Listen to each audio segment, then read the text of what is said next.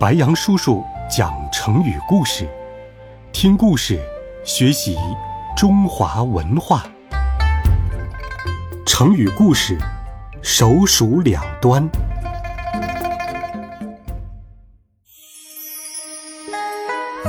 魏齐侯和武安侯都是汉武帝的外戚，两人为了灌夫的事一直意见不合。有一回。灌夫由于喝醉酒，得罪武安侯，武安侯想方设法找借口要杀他。魏齐侯是灌夫好友，于是就极力要救他。两人相持不下，告到皇帝那里去。皇帝只好召集群臣辩论，看看究竟谁对谁不对。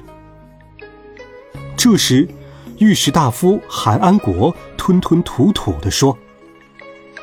魏齐侯说：“灌夫平时有功无过，酒后失言，不应当陷于重罪。”这话是对的。丞相说：“灌夫胡作非为，危及国家。”这话也不错。究竟怎么处理，还是凭陛下圣明定夺。其余大臣有的也不痛不痒地说一两句，大多数人都不敢开口。争论到最后，只好不欢而散。众人纷纷离开时，武安侯对韩安国埋怨说：“与长儒共一老秃翁，何为手鼠两端？”意思是说，我和你共同对付一个老秃翁，你为什么还模棱两可、犹豫不定呢？手鼠两端，意思是。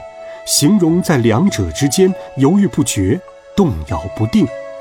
出处：《史记·魏齐武安侯列传》。